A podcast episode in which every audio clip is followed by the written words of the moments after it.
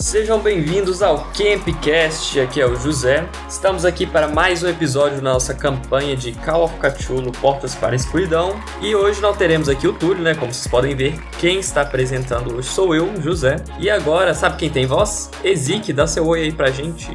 Muito bom dia a todos os nossos ouvintes. É, fatidicamente o, o Túlio, né, personagem dele, o James, foi brutalmente assassinado. A gente trouxe aqui um substituto que é o Franklin. Podemos esperar uma baixa em breve. Uma adição aí. bom dia, boa tarde, boa noite. Sejam bem-vindos aí. É, o Leandro ele já tá se preparando pra, pra baixa que vai vir, né? Da futura baixa da personagem dele. Hoje a gente vai começar essa nova fase do Campcast aqui, com essa nova reformulação do elenco. Na verdade, assim, o cachê do Túlio tava muito alto. Me contrataram, é. vem de graça mesmo. Sou bastante é. fã desse, é verdade, desse programa. Então, hoje eu vou continuar sendo o narrador de vocês como sempre, serei o guardião de vocês mais uma vez, e hoje especialmente os nossos queridos é, José, Leandro e o, a nova aquisição do Campcast, o Franklin, eles vão interpretar algumas personagens um pouco diferentes do que vocês estão acostumados. Hoje a gente vai fazer um pequeno detour aí rumo à belíssima cidade de Paris, né? É, uhul, a cidade aí do nosso, onde reside o José, inclusive. Bom, então é isso, né, José? Podemos ir direto ao, é isso. ao episódio? Ô, ô, oh, pera aí. Que isso? Que isso? tá invadindo, a, invadindo a gravação. Meu personagem. Então, pera aí, gente. Calma aí. Eu também quero participar de Paris. Meu personagem morreu aí. Mas eu voltei, né? Com o nosso querido Lancelot agora. Estarei presente nessa sessão. Desculpa aí, gente. Pera aí, deixa eu ajeitar aqui. Mas aí, eu... A volta dos que não foram. Tem certeza que a gente consegue se livrar do Lancelot com a mesma facilidade que a gente se livrou do James? então pra você que tá aí, prestes a ouvir o episódio 6, Pegue seu croissant, seu vinho, seu queijo, seu bolo de aniversário e vem curtir com a gente o próximo episódio. É, mas o, o José faz isso muito melhor. E.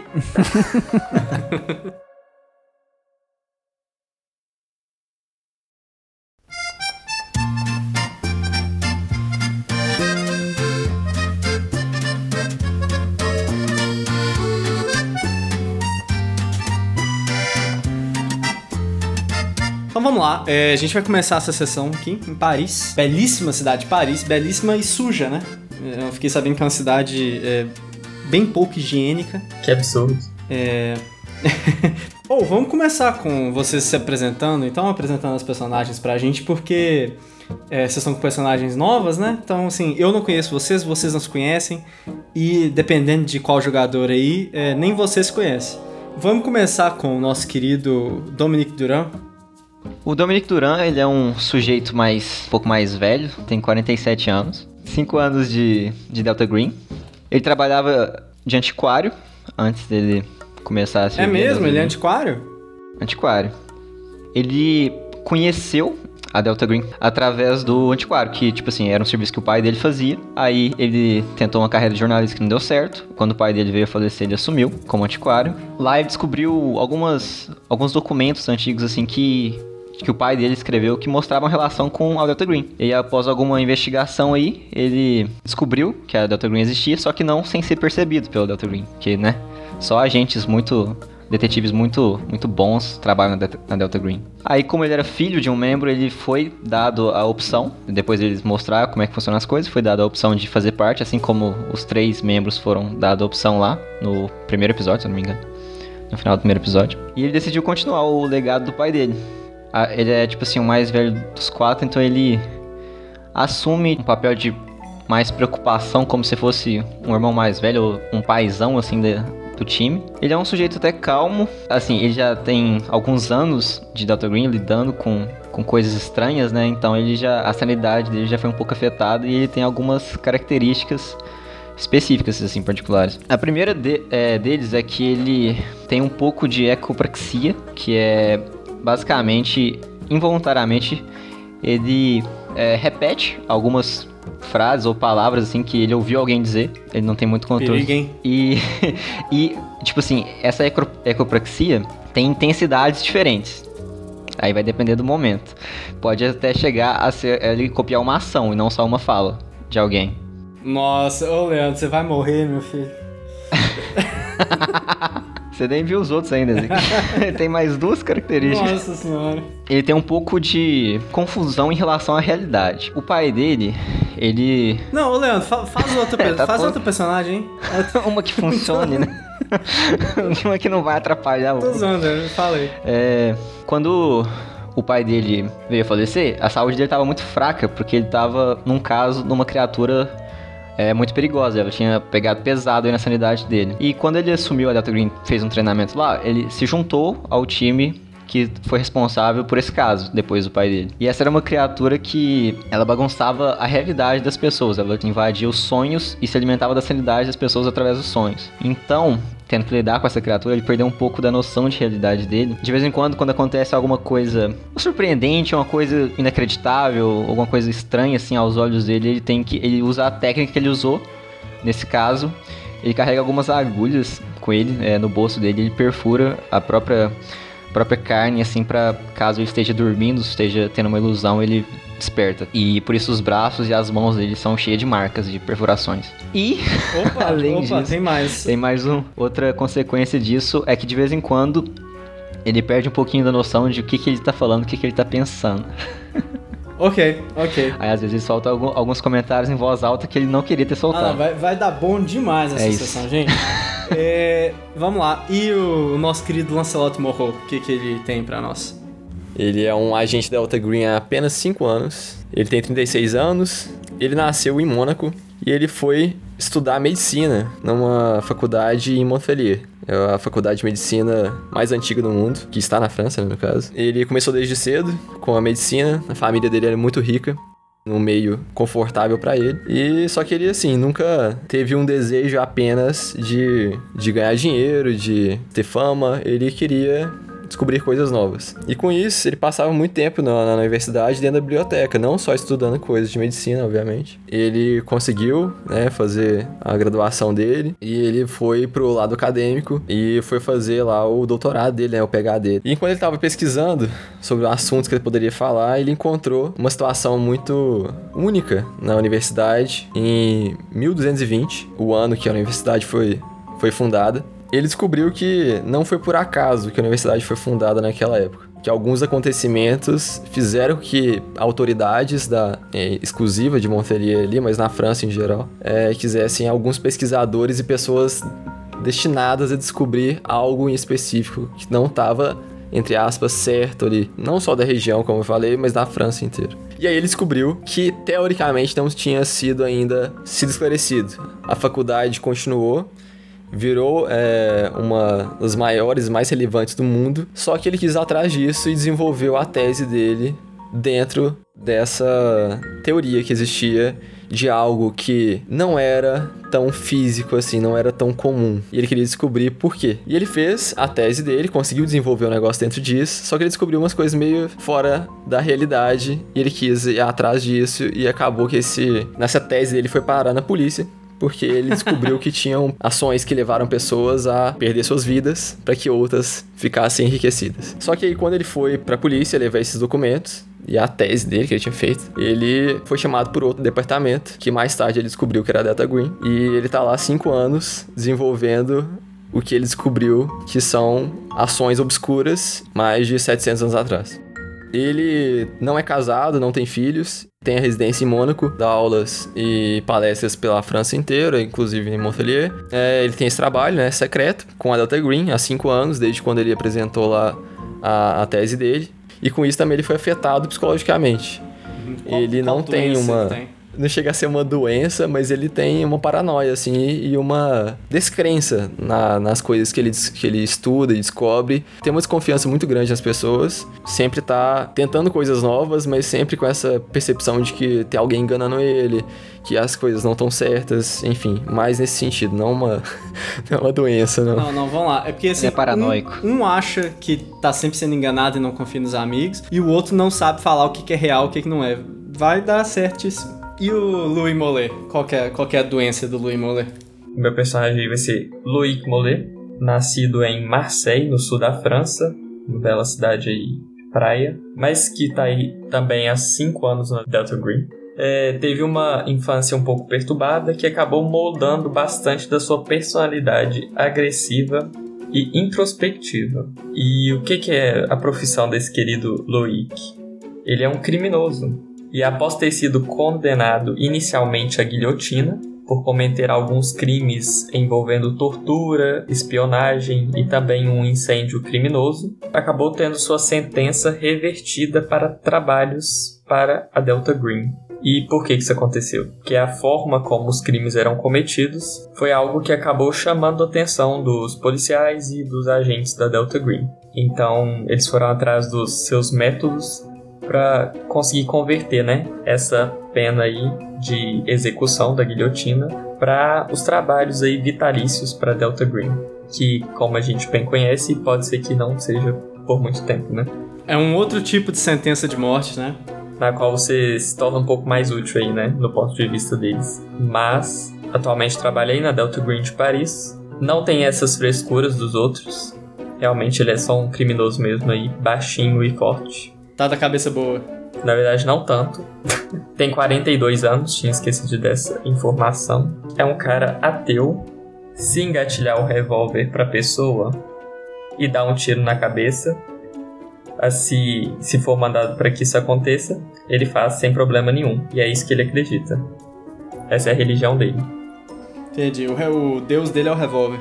É o revólver e o seu belo machado que ele usa. Ô, Túlio, corta a parte que eu falei que eu era o paizão do grupo. Você não quer ser pai desse tipo de gente, não? O personagem do Júnior já veio do de fábrica, né? Já tem 45 poder só. Só pra finalizar aqui também, né? Um pouco das características que chamaram atenção aí da Delta, Delta, da Delta Green foram seus, assim, as suas habilidades com o uso de armas de fogo, de concertos mecânicos e seus trabalhos manuais em geral são bem úteis, digamos. Bom, vamos ver se vai ser útil aqui. É, e hoje a gente tem um companheiro novo aqui, né? É, vamos conhecer aqui o, o, Brandon Callahan. Bom, pessoal, meu nome é Franklin, é, mas hoje vocês podem me chamar de Brandon Callahan. O Brandon tá na Delta Green há 10 anos, ele tem 37 anos, então ele entrou jovenzinho pra Delta Green. Nascido escocês, mas filho de pais irlandeses, então você pode imaginar que uma das características dele é que ele torce pro Celtic Football Club, né? Então ele tem essa ligação aí com com o futebol. É, não é um homem bonito, tá bom? É, então não é aquela pessoa conquistadora e tal, charmosa. Ruivo, porque é um estereótipo. é, bebe também, porque também faz parte do, do, do, estereótipo, né? Não é uma pessoa tão carismática assim, embora depois que você conhece ele, você acaba gostando. Brenda não tem uma história muito feliz, não, sabe? A família dele vem de uma cidadezinha bem a oeste da Irlanda. Se mudaram uh, para a Escócia em função das péssimas condições de vida, né? A Irlanda passou por uma fome é, terrível no século XIX. Perdeu todos os membros da família, então ele não tem ninguém é, significativo, tanto pela guerra, é, os membros os pouco mais ancestrais, é, quanto pela fome. E os pais morreram por uma pandemia, por uma gripezinha espanhola. Quando os pais morreram, ele foi adotado por um mosteiro, eram fervorosamente católicos, né? Também porque faz parte do estereótipo. Bom, ordenou-se frade, mas ele se desiludiu bastante porque ele não aceitava muito bem as explicações que a Igreja Católica dava para todo o desfortuno, desfortuno que foi a vida dele, para explicar mesmo os fenômenos que ele vivenciou.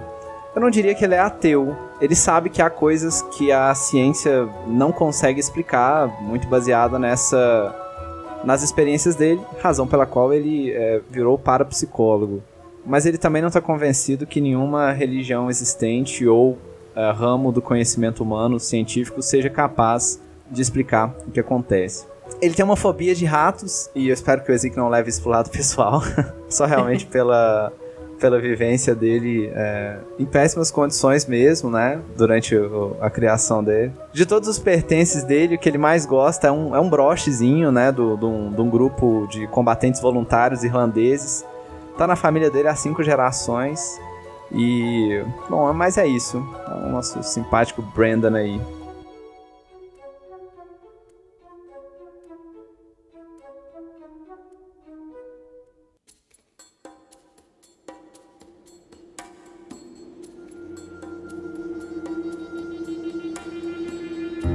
A gente vai começar a sessão então com vocês em uma reunião com o chefe de vocês, tá? Vocês são bem familiares com, com esse homem. O nome dele é Edgar.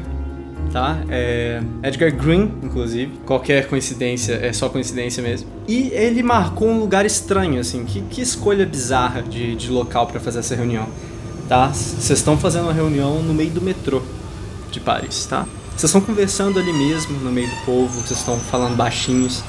Uh, vocês julgam que não tem ninguém prestando atenção no que vocês estão ouvindo, vocês julgam que não tem ninguém uh, ouvindo vocês, alguém que não deveria, mas não deixa de ser um local um tanto quanto não ortodoxo, né, para fazer uma reunião. Uh, e a cidade de Paris, na data de hoje, está um tanto quanto movimentada, tá? O dia 14 de julho de 1935.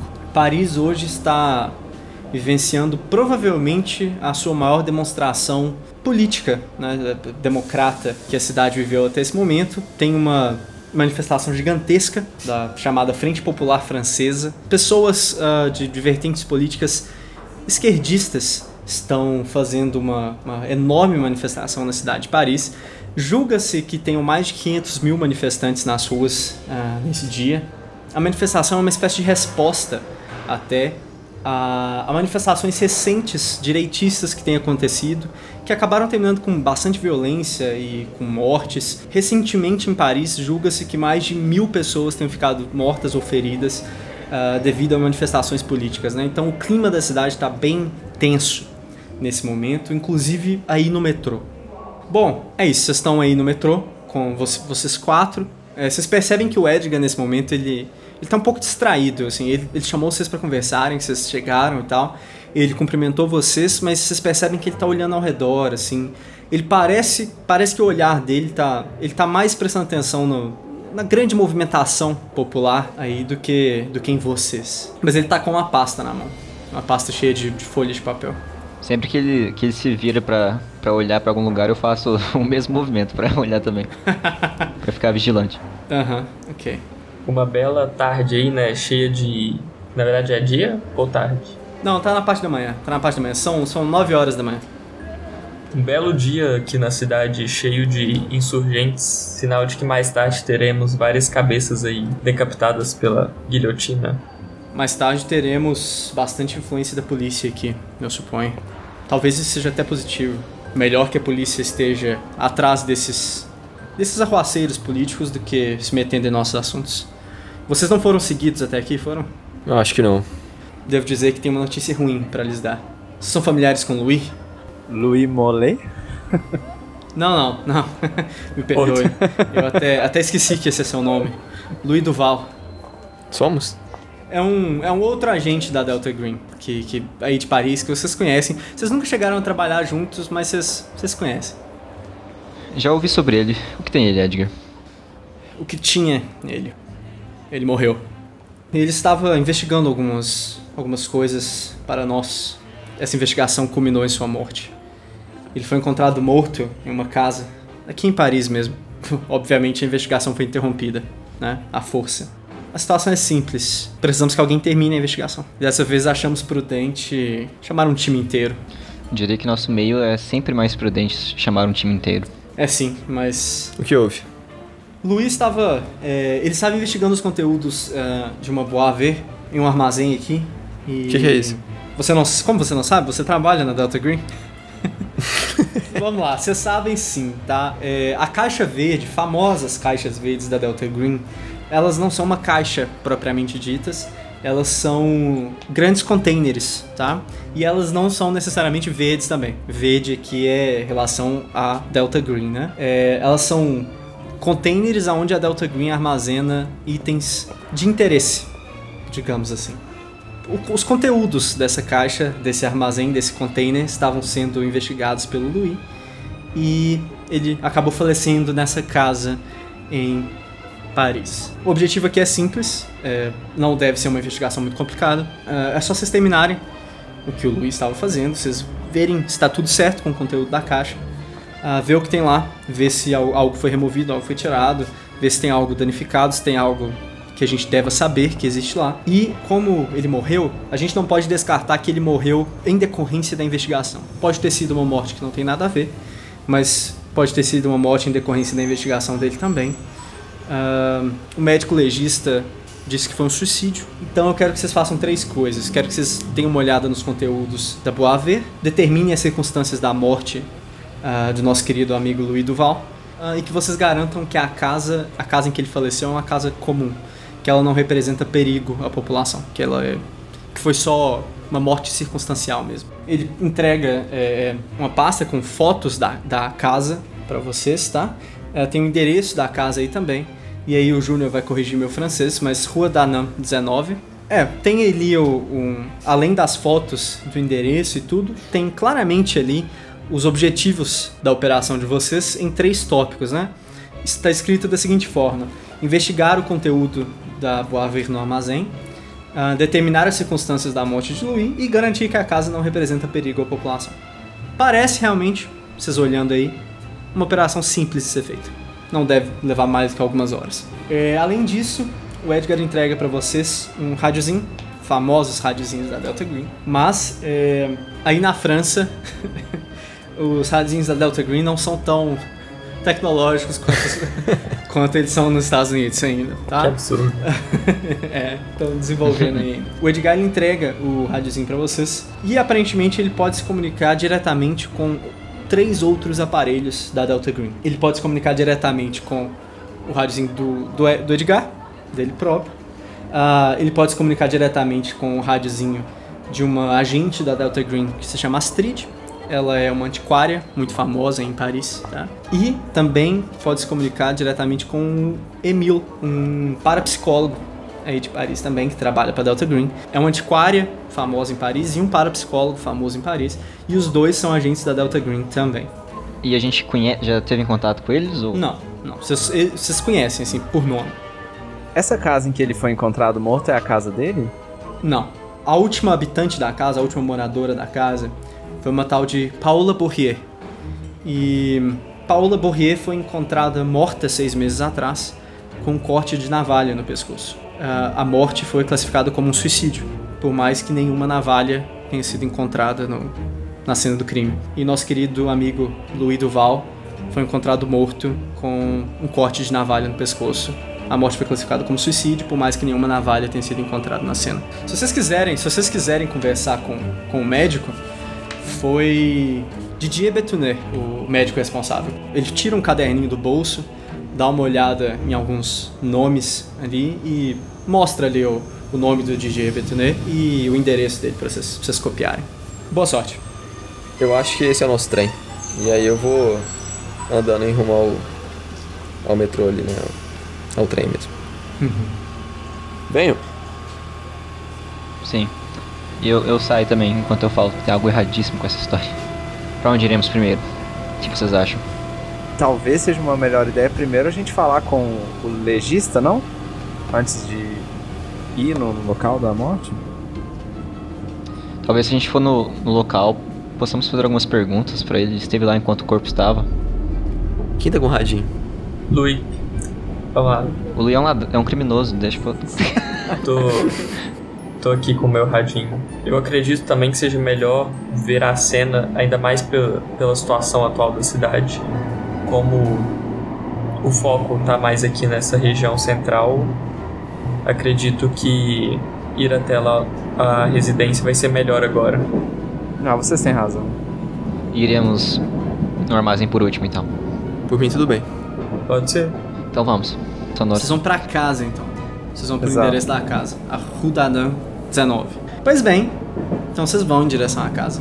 Vocês pegam o metrô por que não, né? Vocês pegam o metrô em direção à, né, à estação mais próxima. É uma casa bem localizada em Paris. Eu acho que esse container, ele deve estar tá bem seguro, não? Como a gente vai chegar nele? É uma possibilidade. Edgar foi bem misterioso quanto a, quanto a essa caixa, mas... Nos documentozinhos que o, que o Edgar deu pra vocês, tem o endereço do armazém também. Vocês já viram algum container desse? Qualquer agente da Delta Green tem acesso. Uh, algumas vezes vi alguns containers, mas. O que tinha? Todo tipo de coisa. Talvez itens confiscados em, em casos. Alguns itens que é melhor deixar intocados, sabe? Mas pode ter qualquer coisa lá dentro. Entendi. Bom, nós temos a chave dessa casa? Ou... Não. No meio das coisinhas? Não? Não. Também não é um problema. ok. Muito bom. Ah, pois bem, vocês chegam até o endereço, eh, vocês veem a casa de fora, tá? É uma casa bonita, mas comum. Relativamente grande, mas de um andar só. Vocês veem que tem um cômodo sobre uma garagem, tá? Então, assim, dá a impressão de que é uma casa de dois andares, mas só porque tem esse cômodo extra sobre a garagem. É uma garagem grande, vocês julgam que cabe até dois carros nessa garagem, o que pra época é é uma garagem bem grande, bem, bem generosa.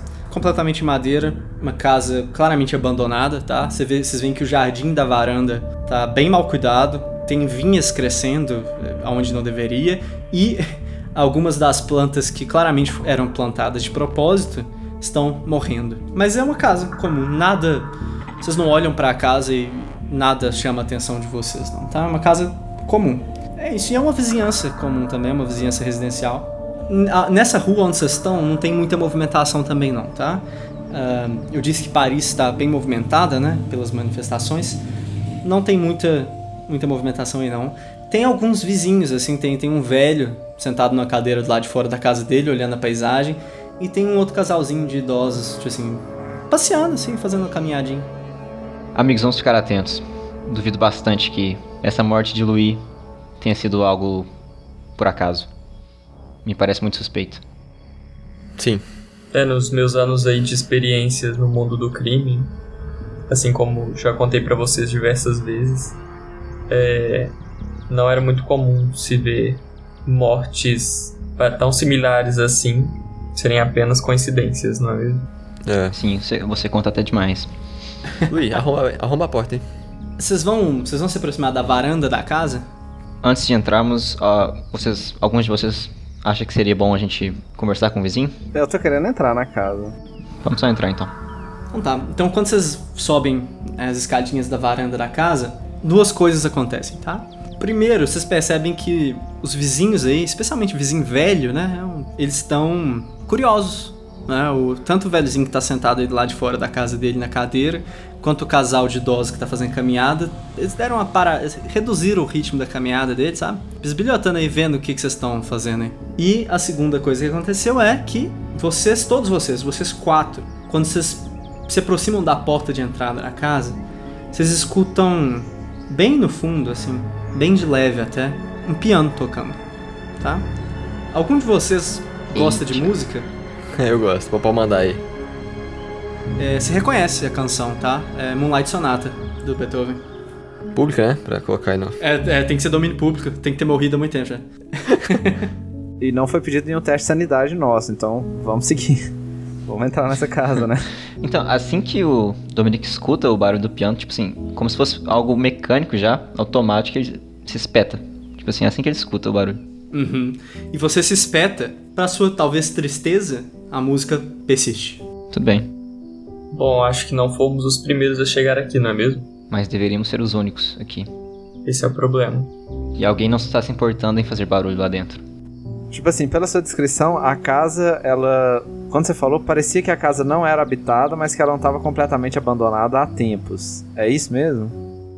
Tipo assim, ela está fechada e ela tem sinais de uma casa abandonada há um tempo, sim, tá? Ela, como eu disse, o jardim tá muito mal cuidado e tem vinhas até crescendo na- aí na casa, na frente da casa. Sem contar a camada bem generosa de poeira que tem na varanda. Eu vou andar um pouquinho pro lado, pra minha direita, pra ter a percepção pra ver se a música realmente tá vindo da casa e de que canto da casa. Tá. Quando você anda um pouquinho pra direita, assim, ainda seguindo a casa, né? é, a música aumenta o volume um pouquinho, tá? E se você continuar andando, a música diminui depois. Você consegue meio que definir que a música sim está vindo de dentro da casa e parece estar vindo de dentro de um trio específico de janelas, tá? Eu vou chamar o pessoal com a mão, sem falar nada, pra ir pra perto de mim. Tá, eu, eu vou. Ué, também. É, também, mas vocês não acham que talvez seria uma boa ideia conversar com alguém aí do lado pra ver se eles viram alguém chegando aqui nos últimos minutos? Nas últimas horas? É, podemos, mas. O que foi? Lancei. Observe, está vindo bem daqui. podemos dar a volta na casa e tentar descobrir algum jeito de entrar sem ser por essa porta. Pode ser uma boa. Você quer perguntar o, o vizinho antes, Luke? Eu não sei se seria a melhor ideia, assim. Você sabe que não me dou muito bem assim com as pessoas. Sou um pouco intimidador. Talvez os velhos não se sintam muito confortáveis conversando comigo. Sim, muito intimidador. Então eu vou. Quero chegar relativamente próximo, assim, sem ser rude do, do velho, pra eu não precisar falar muito alto com ele. Uhum. Ele tá bem interessado no você, inclusive. Bom dia, senhor. Ah, bom, bom dia. É, desculpe incomodá-lo, mas é, somos policiais e ouvimos algum barulho nessa casa que deveria estar abandonada. Você viu alguém entrando? Não. Não, não, a gente não entra muito nessa casa, não. A, a gente. Não, tudo, tudo bem. É, mas. Que tipo de barulho você ouviu? Música. Como é que você chama, meu filho? Dominique, e o senhor? Gerard, deixa eu te dar um conselho. Hum. Eu moro aqui há mais de 60 anos. Uhum. Vai embora. Por quê? Mexe nessa casa, não. O que tem lá? Eu não gosto de falar muito sobre, não. Mas, desde que eu comecei a contar, pelo menos sete pessoas morreram nessa casa. Todas com cortes de navalha? Não sei. Eu, quanto menos detalhes souber, melhor. Então, se eu Entendi. fosse você, vocês iam embora. E por que não se mudou? Você tem tanto medo dessa casa? Eu nasci aqui, né? Você tem ouvido barulhos nessa casa? Não. Recentemente? Não. Você viu alguma coisa com relação a essa casa? Mais que você acha que não devia contar pra alguém? Você pode contar pra mim. Eu vou acreditar. Ah, De vez em quando a polícia aparece aí, mas só. Bom, obrigado. Se cuida. Se cuida você. E eu volto pra casa. Pra casa? Pra casa. Desistiu da missão. que ele falou pra noite. Vou voltar, pessoal. Ele não viu ninguém entrando. E me contou um pouco sobre algumas outras mortes que tiveram aí além do que Edgar nos contou. Sete mortes no total. Bom, nós sabemos de dois, né? Acredito que nossa opção no momento aqui realmente seja entrar. Ou então, agora tá tocando outra canção. Ah, Ou tem repertório, que seja lá quem for que tá tocando. tá, tá tocando Furelise agora. beleza. O cara é bom de faca e de piano, né, velho? Nossa. O importante é continuar no domínio público. Vamos dar a volta na casa? Vamos. Beleza. Vocês vão dar a volta na casa, então. É, só, só uma coisa. Hum. É, é fácil, é, é, assim, precisa de uma perícia especial pra abrir essa, essa- essas portas dessa casa? Como é que é? Ah, o um a gente provavelmente sim, isso? o Luke não. Ah, não, vocês precisariam de. Assim, a casa tá trancada, tá fechada. Vocês precisam de dar um jeito de arrombar isso aí, se vocês forem entrar. Você acha? Ah, isso aí é tranquilo. Luiz, você consegue fazer isso sem fazer barulho? Claro. Bom, acho que a gente devia entrar na casa. Mas não é melhor a gente procurar outras possíveis entradas? É, talvez seja melhor encontrar uma outra entrada que não seja a principal. Ah, eu puxei o bonde então. Acompanhei. Tá, vocês estão dando a volta na casa, né? Sim. Sim. É. Beleza. Vocês estão dando a volta na casa do lado esquerdo ou do lado direito? Acho que deveria ser o contrário da música, não? Também acho. É, quando vocês passam para a lateral esquerda da casa, então, tem uma janela na lateral esquerda da casa. E vocês dando a volta total na casa mesmo, em, pro que seria tipo um quintalzinho mesmo, assim, da casa, na parte de trás. Ali vocês têm um total de quatro janelas e duas portas. É uma casa grande, como eu disse. E a mesma situação das janelas fechadas e portas trancadas? É, tudo fechado. E daqui a gente não tá escutando nada ou ainda dá pra ouvir o piano? Ah, vocês têm a a sensação de que lá no fundo, assim, vocês estão ouvindo, mas agora tá bem distante.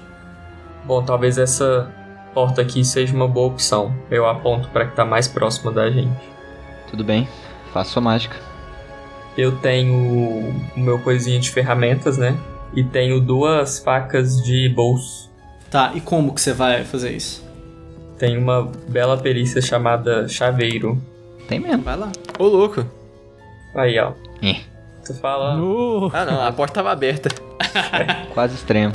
Você arromba a porta, então, e você arromba a porta com facilidade, tá, Lu? Sem fazer barulho. O negócio é a confiança na jogabilidade, entendeu? Muito bom, Luke. Ô, Ezequiel, eu vou entrar segurando o meu revólver com a mão e na outra mão eu vou segurar uma agulha. Você vai entrar, Cada você vai dedo entrar numa ponta. primeiro, então? É, tem seu Eu link, acho não. que alguém Eu abri falou- as portas assim. e falei as ordens da casa. Mas eu acho que alguém falou que ia entrar antes de mim. Quem foi você, Túlio? Não. Foi o nosso querido Brandon. Faço lá, vou colocar a mão na, na minha, no meu sobretudo. O, a- o meu revólver tá lá dentro.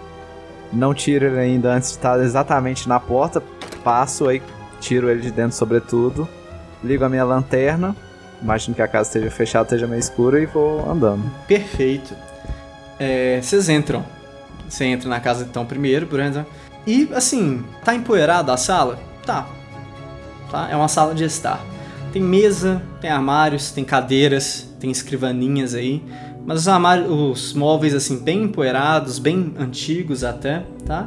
Ah, tem uma lareira grande na sala. E na mesa, é, na mesa da sala, tem uns quatro copos de café, tá?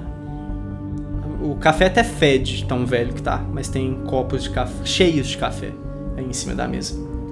Como é que é a situação, assim, da, da mesa mesmo? Se as cadeiras estão ajeitadas na, na, na mesa, A estão... maioria sim, mas duas das cadeiras estão meio viradas pro lado, como se alguém tivesse puxado elas pra sentar e não tivesse voltado elas pro lugar. Tá escuro aí dentro, tá? Mas a sala, ela tem três passagens, né? Além da porta que vocês acabaram de, de entrar, ela dá acesso assim, sabe? a- Não é, não é bem uma porta, é uma passagem aberta mesmo. Você tá na casa e tem só uma passagem e aí tem outro cômodo. Ela dá uma passagem para uma cozinha ah, e também uma passagem para a sala de entrada da casa, tá? Essa sala onde vocês estão, ela é muito grande e ela já dá essa passagem para a sala de entrada, então vocês conseguem já ver a porta de entrada aonde vocês estavam antes, sabe? A porta que vocês de onde vocês estavam ouvindo o Sim. piano tocar, vocês conseguem ver ela à distância. E além disso, essa sala ainda tem uma terceira passagem que dá acesso a um corredor. Aí vocês não sabem o que tem depois desse corredor. Corredor à esquerda ou à direita? O corredor é à esquerda, à direita de vocês, à esquerda da casa. Eu quero olhar no chão, embaixo das cadeiras, pra ver se tem uma marca, porque provavelmente tá empoeirado o chão, se fez uma marca pra saber se foi movida recentemente ou não. Foi, foi movida recentemente, tá? Tem marca assim na poeira. Então eu vou levantar já e fazer um sinal de dois e apontar pra, pra onde tá vindo o som. Uhum. É, vocês escutam a, a- o piano ainda tocando ao fundo, tá? Aí eu fiz só com a mão assim, um, porque deu pra identificar com o meu conhecimento de música que é só uma pessoa tocando ali. Eu entrei, tô observando também, né? E fechei a porta. Tipo, encostei a porta, né? É, sua lanterna falha um pouco, tá, Brandon? O que não é, não é comum dela. ah, eu liguei a minha agora. Ela tá, tá falhando também, Lancelot. Eu vou claramente me direcionar para a janela para abrir e eu vou observando a reação dos meus, dos meus companheiros pra ver se alguém quer me impedir. Deixar claro que essa é a minha vontade. Eu faço um sinal pra ele devagar. Aham. Tomar cuidado. Brandon, é, acredito que se você queira que fique mais iluminado aqui, seja melhor deixar a porta um pouco aberta e não abrir uma janela. Eu vou me aproximar dos, dos dois. Antes de você se aproximar deles, você tava olhando no chão, né? Depois você levantou, fez o sinal. Faz um teste de poder pra mim. Nossa! que isso, velho? Ô, Dominique, faz o que você é quiser. bom. Eu taquei a magia do- em quem apareceu. Ô, não aconteceu nada não, brother. eu vou aproximar dos dois e falar assim: Eu não acho que vamos ficar muito tempo nesse cômodo. Acho melhor a gente lidar com, com as duas presenças na casa antes. Como eu disse, as lanternas de vocês estão falhando, né? Tanto a do Brandon quanto a do Lancelot. Falhando no sentido de, de piscar ou no sentido de realmente ir Tá apagando? piscando, tá piscando bastante. Tá deixando ruim de ver, sabe, as coisas. Tá muito escuro, do ponto que não dá pra É, ver. tá, tá bem ruim de ver, cara, bem ruim mesmo. Tem alguma, algum, assim, algum armário, um negócio assim, Ezequiel? Tem, por quê? Eu queria, eu queria aproximar e, e abrir. Você se aproxima e, e abre. É, Você tá com a sua lanterna, né, no caso. Tá, igual uma boate. Sua lanterna, sua lanterna apaga, cara. Aí eu olho pros dois e falo, claramente, quanto mais gente entra na casa, menos a lanterna funciona. E a lareira acende nesse momento, tá? E aí, Opa! resolveu os Vocês problemas. conseguem, vocês conseguem ver, pelo menos, né? Ignição automática aqui da lareira quando você abre a portinha. Do armário. Então, a lareira acende, tá? Ilumina a, a, a sala aí onde vocês estão. E da lareira, possivelmente incomodado com a situação, né? Sai um pombo voando de dentro da lareira e tá voando na sala junto com vocês agora, tá? Tadinho, ele, ele tá todo sujo de, de poeira. Assim que a lareira acende, eu tiro a minha bússola do, meu, do meu sobretudo e dou uma olhadinha. Como é que ela tá? Ela tá bem, tá bem. Tá normal. Apontando pro norte. Não, não tá com aquele negócio do capeta lá do, do, do norte rodando, Não, não, tá né? apontando pro norte, firme. E o pombo tá fazendo mó barulho lá, né? Tá, tá, tá voando na O sala. que que a gente consegue ver agora que a gente não conseguia ver? Que assim, é digno de nota. Cara, é, você percebe que a madeira da mesa, a mesa de madeira no, no centro da sala, né? Você percebe que tem alguns cortes ah, sendo feitos nesse exato momento na madeira da mesa, tá? Para, velho. Sério, quase como se Ah, tivesse. é? quase como se tivesse, tipo assim, uma faca batendo na, na madeira. Não tá fazendo barulho, mas tá ficando os cortes na madeira, tá? Eu vou jogar um, um- Rola um teste aí de ocultismo pra ver qual é que é o rolê que tá, tá pegando? Faz aí. Ô, louco, velho, os dados são muito bons. Cara, isso é muito pouco pro meu. é, qual que é o nome do maior sucesso? O extremo. O extremo, é. Porque o 18 seria o meu extremo. Nossa. Nossa. Caralho, tem ocultismo pra porra. Ah, velho, é o meu serviço, você tem de velho. ocultismo, cara? 90. Nossa! Uai, velho, eu sou parapsicólogo. Ah, vocês ganharam, gente. É. Não, não, tô brincando, mas aqui, o, o... Brenda, as informações que eu tenho pra te passar é, são informações um tanto quanto óbvias, na verdade, mas são informações que pelo menos você pode confirmar certas coisas. Ah, Você sabe, nesse momento, que vocês não estão sozinhos nessa casa, não, tá? Tem uma, uma presença com vocês nessa casa, no mínimo uma. E essa questão da, dos cortes de faca na mesa, a lareira acender até entra como uma característica mais assim tradicional, entre aspas, de quando há uma presença de algum lugar quer afastar pessoas do lugar. A questão da, dos cortes na mesa é menos é, é menos nesse sentido, é mais no sentido de de uma presença agressiva. Rasgar a mesmo. garganta. É mais no sentido de, de vocês realmente não são bem-vindos nesse lugar. Eu, eu vou rapidamente compartilhar isso, tá? Porque foi só eu que via isso. ah, Só isso você que percebeu. mesa? Porque, igual eu falei, não tá fazendo barulho, não tem nada voando, só tá aparecendo os cortes. Então é uma coisa um tanto quanto discreta. Só você que percebeu. E parece, tipo assim, parece algo que tá vindo na nossa direção ou é, tipo, tá sendo feito na mesa mesmo? Tá sendo feito na mesa. Eu vou apertar com bastante força agora que eu vi isso na minha agulha. É, infelizmente continua sangrando só, viu? Túlio, é, eu vou precisar que o Lancelot Morro faça um teste de poder também, tá? Meu Deus. Gente, vocês estão poderosos demais, né? Meu Deus, velho. Essa casa, a gente tá debochando da casa. Olha, eu tirei 4 no teste de poder, tu tirou 5, o próximo é 6, hein? Esse é o momento que a gente vai pro próximo destino, não? Depois a gente volta aqui mais tarde. Não, o mestre fez uma dungeon cabulosa e nós estamos rindo na cara dessa pra próxima. É. Talvez a gente pudesse se preparar melhor, na verdade. Conversar com, com o legista que esteve aqui. Eu, eu vou olhar pra mesa e vou perguntar: quem é você? É, cê- é, quem tá com o rádio? Tá Você tocando escuta- rádio? Não, tá tocando o rádio. Você escuta um chiado vindo do rádio. Seu rádio tá sofrendo alguma interferência. Eu pego ele, né, pra ver se eu consigo perceber alguma coisa de diferente. assim. Não, ele tá fazendo barulhos. Você escuta uma voz vinda dele, mas tá difícil de entender. Nem se eu fizer um teste de escutar. Fazem. Deu Que certo. isso, velho? Vocês estão bom mesmo, hein, velho? Porra. Tá chique Eu demais. tenho Então, 60. é... Luick, você escuta uma voz de um homem vindo do rádio, tá? A voz fala, o quarto, quarto após a cozinha. Você reconhece a voz, Luick. Você reconhece a voz como sendo ah, do seu companheiro de Delta Green, uh, Louis Durval. Inclusive, faz um teste de sanidade pra mim, cara. por favor. Olha lá, ó. Que isso, velho? Você tá falando sério? Não? Eu confio no nosso azar naquele dado. Ah, bom demais. Então, assim, você, você consegue ah, suportar bem o fato de você ter ouvido a voz de uma pessoa que você sabe que tá morta. Vocês ouviram isso? Não. Não mesmo. Ninguém. Nenhum de vocês ouviu nem o rádio, tá? Pra vocês, o Luick pegou o rádio à toa. Eu não sei se prestei atenção, mas definitivamente era a voz do Louro. Do Val, que morreu. Como assim? não sei o que aconteceu, mas só falou pra irmos ao quarto depois da cozinha. Se você ouviu isso, Luigi, pode muito bem ser a coisa querendo nos É, atrair. pois é, lá. exatamente. Eu acredito que não seja a melhor hipótese ir pra lá. Nossas ordens eram pra confirmar se essa é uma casa normal e tá bem claro que não é. Não temos mais nada o que fazer aqui. O pombo cai morto no chão. Eu não acredito que nossa missão nessa casa está cumprida, porque a gente também devia determinar as circunstâncias da morte.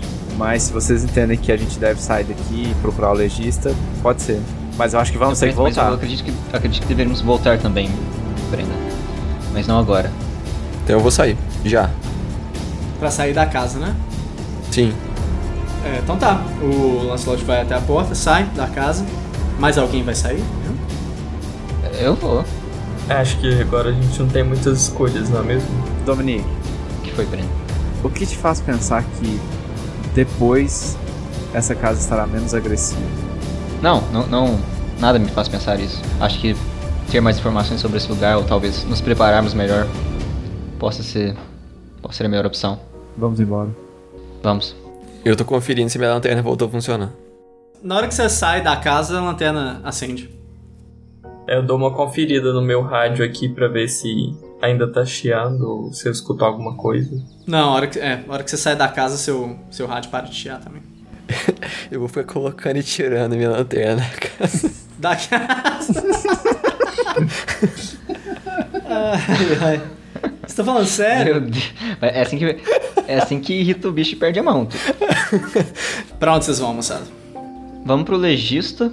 Acho que devemos ligar para Edgar também. Talvez ele possa ter alguma dica. Tá, vocês vão em direção ao metrô de novo, né? Pra pegar o metrô. É. Tá uma bagunça, à medida que vocês vão pro metrô, o centro de Paris aí tá uma bagunça danada, viu? Você vai se comunicar com, com, o com o Edgar, né? Vou usar o, o, o rádiozinho. Uhum. Edgar? Você tá na escuta? Sim, ah, é você, Dominique? Sim. Diga, Fomos até a casa. Não é uma casa normal. Nem um pouco. você tem certeza? Tem, tem alguns indícios. a casa claramente é abrigada por algum tipo de presença. É, bom, vocês são investigadores, né? Confio em vocês. Investiguem um pouco mais sobre a história da casa, então. Sim, é uma boa. Eu gostaria também de investigar sobre Louis. Talvez alguém saiba o que andava fazendo, ou talvez ele tenha anotações em sua casa. Nós conversamos bastante com sua esposa, Tânia. Ela não sabe muito sobre o serviço do seu, seu ex-marido. Ela apenas disse que ele andava bastante depressivo e ansioso, estressado com algo mesmo. Não acho que você vai conseguir muita coisa além, de, além disso com ela. E quanto a as circunstâncias da morte de Louis e, a, e ao armazém e a caixa verde, vocês têm algo a reportar? Não, ainda não. Estamos nos dirigindo até o legista e depois iremos até o armazém. Tudo bem. É, mantém contato. Entendido. Era tudo. Obrigado. já desligou já. Eu desligo o rádio. Eu também. Você me empresta o rádio, por favor? Dá tempo de trocar uma ideia com esse parapsicólogo aí até a gente chegar. Nós já estamos a caminho, né, do, do, do Sim, legista. sim, sim. E funciona no metrô, né, o rádio. Funciona, sim. O povo do metrô vai olhar esquisito pra vocês, que vocês estão com um aparelho que não existe, né? Mas. A gente, a gente senta bem no fundo do vagão ali e tal. O pessoal tá mais preocupado com a revolução. Vai lá. Mas eu queria trocar uma ideia com esse. com esse. Emiro aí, por favor. Alô, Emiro? Emiro? Você me A ouve? princípio sem resposta. Eu dei um, uma chacoalhadazinha no, no rádio. Nada, né? Oi, oi, oi, oi. Oi, Oi, Emiro. É, quem fala? Nossa, há quanto tempo esse negócio meu não funcionava, gente? Pô, que bom que você nos atendeu. Aqui quem fala é Brandon, da Delta Green. Ah, eu É, espero que sim. Eu tô com. Ajuda a Delta A gente tá com um pequeno probleminha numa residência aqui. Residência abandonada. A gente chegou na porta e começou a ouvir um. Uma pessoa tocando Beethoven ao piano. Quando entramos na residência, pela porta dos fundos, a lareira acendeu, o que, como você sabe, é um claro sinal de uma manifestação paranormal. Mas com o passar do tempo, é, além de uma ave que estava dentro da casa morrer repentinamente, eu percebi que a, a mesa da, da sala começou a, a, a mostrar sinais de cortes. Eu confesso que fiquei bastante apreensivo porque isso é um sinal de que a casa realmente não nos quer ali. Quando foi isso? Ah, faz 15 minutos. Hum, e, vocês, e vocês eram quantos? Éramos quatro. Uh, Deixa-me perguntar, Brenda, uh, quantos anos você trabalha na Delta Green? 10. Então acho que posso lhe fazer esse tipo de pergunta. Uh, você tem algum motivo para acreditar que, que essa presença na casa é apenas um espírito ou algo dessa forma?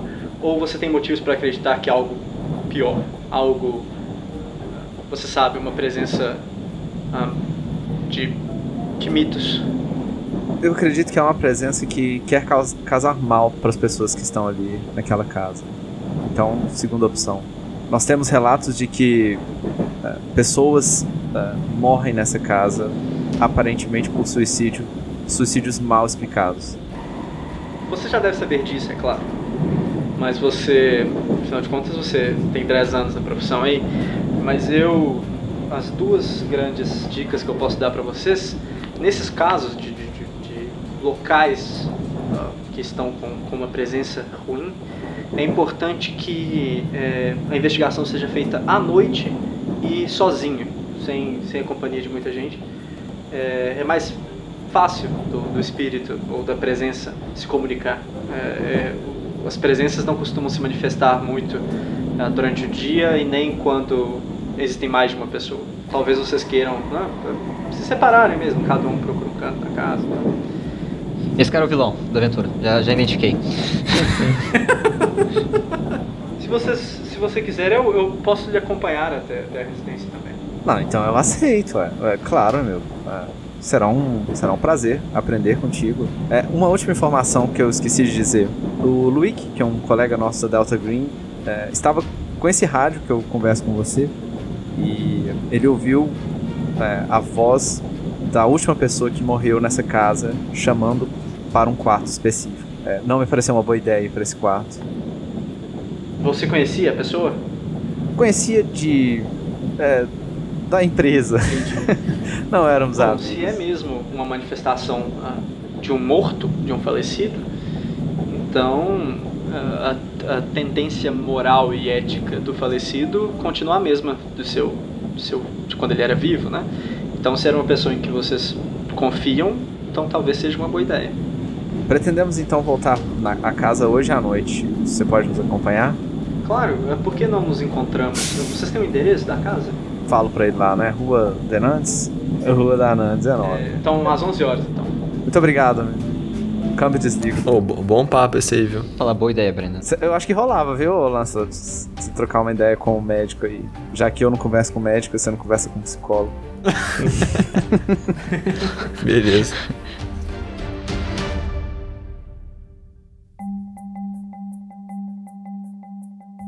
Vocês chegam até o consultório do, do médico legista. Tem a recepção ali, tem, tem uma recepcionista. Tá, eu vou direto à recepcionista. Bom dia.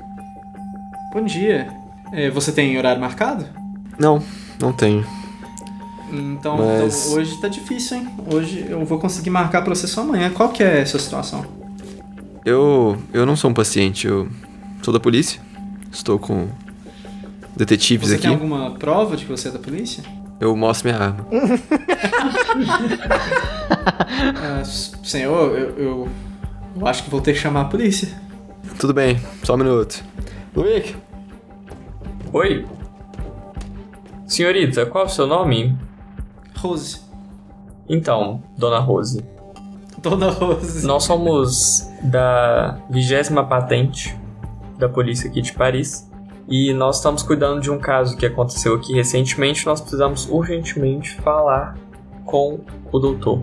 Tá aqui minha, meu distintivo. Se você quiser, pode conferir. Mas realmente nós não temos tempo a perder. Aguente um segundo. Ela vai, ela vai para dentro, segue pelo corredorzinho. Ela volta depois de um tempo e ela volta acompanhada, tá? Ela volta acompanhada de um, um homem de meia idade, um, levemente acima do peso e com um cheiro assim bizarro por ele estar tá atendendo e E está assim, de manhã, né? Um cheiro bem bizarro de álcool, tá? Daniel. Senhores, ah, algum problema? Podemos começar a sós? Nós quatro. É, é claro, é, ele faz assim um sinal para os pacientes dele e fala: Esperem só, só um segundo, não vai demorar. E ele chama vocês para uma, pra uma sala privada mesmo da casa dele, tá? Ele não leva vocês pro, pra dentro do consultório, não. Qual o problema? É, precisam que eu identifique algum corpo, algo assim? Quase isso. Você conhece. Ele enche um copo de whisky e oferece pra vocês. Querem? Eu aceito. É, com gelo ou não? Não, por favor, sem gelo, não vamos estragar o uísque. Você diz enquanto você vê ele colocando gelo no copo dele. ele te entrega. Muito obrigado. Você sabe quem é Louis Duval? Sim, sim, eu. eu é, o homem que suicidou, né? Eu, fui eu que. Ah, Fui eu que fiz a análise do, do corpo. Sim. Algum problema? Você sabe que não encontraram nenhuma lâmina no local, né? Sei perfeitamente. Quem são vocês mesmo? Não lembro de vocês trabalhando pra polícia daqui. Meu nome é Lancelot. Você realmente acha que foi suicídio? Qual nível de, autori- de autorização vocês têm dentro desse caso? Total. Bom, sendo verdade ou não, ele compra a men- a mensagem e. Só apenas um segundo. Pegaria os arquivos. Depois de um tempo, o, é, o Didier volta com, com a caixa, coloca alguns arquivos assim sobre a mesa e pega assim uns, envelopes mesmo. Ele tá procurando um envelope em específico, claramente, e ele acha o que ele tá procurando depois de um tempo, tá? E ele tira fotos da cena do crime pra vocês. Pra vocês verem, tá? E assim, interessantíssimo algumas coisas que vocês veem nas fotos, tá? Claramente a morte foi em um quarto, tá? Tem uma cama do lado do corpo. Ah, tem um corte limpo na garganta, bem feito mesmo, tá? Sem sinal nenhum de resistência, nenhum. Não tem o mínimo sinal de confronto, de, de luta, não tem nenhum hematoma, além disso, só um corte limpo na garganta, o que é característico de um suicídio, né? Ah, não haver confronto nem resistência. E ele mostra pra vocês as fotos, né? Enquanto vocês olham as fotos, ele pega um outro envelope e tira fotos pra vocês também. E aí que vocês percebem que tem algo muito errado nessa brincadeira. Ele mostra pra vocês fotos da morte de uma mulher também. No exato mesmo quarto, com o exato mesmo corte na garganta, na exata mesma posição. Até, até assim, a posição do corpo no chão é idêntica, tá?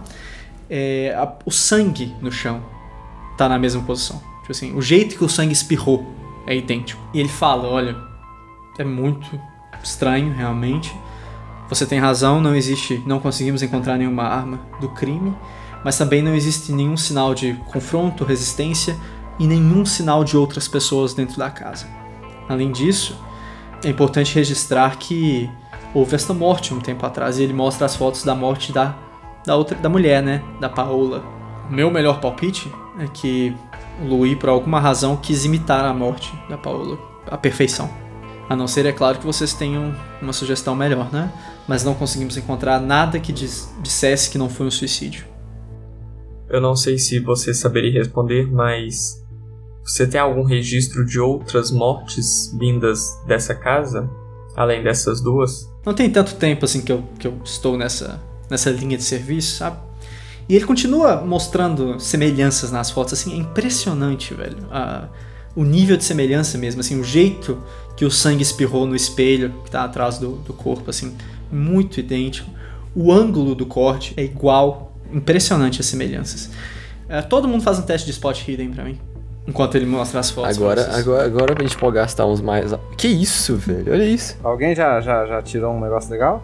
Aham. Tirei. É bom. Ih, rapaz. O- É, virou o Eu jogo. quase passei ainda, tá? É, Então, Brendan e Dominique, vocês reparam uma coisa bizarra nas duas fotos, tá? Tanto nas fotos ah, da morte do Louis, quanto nas fotos da morte da Paola.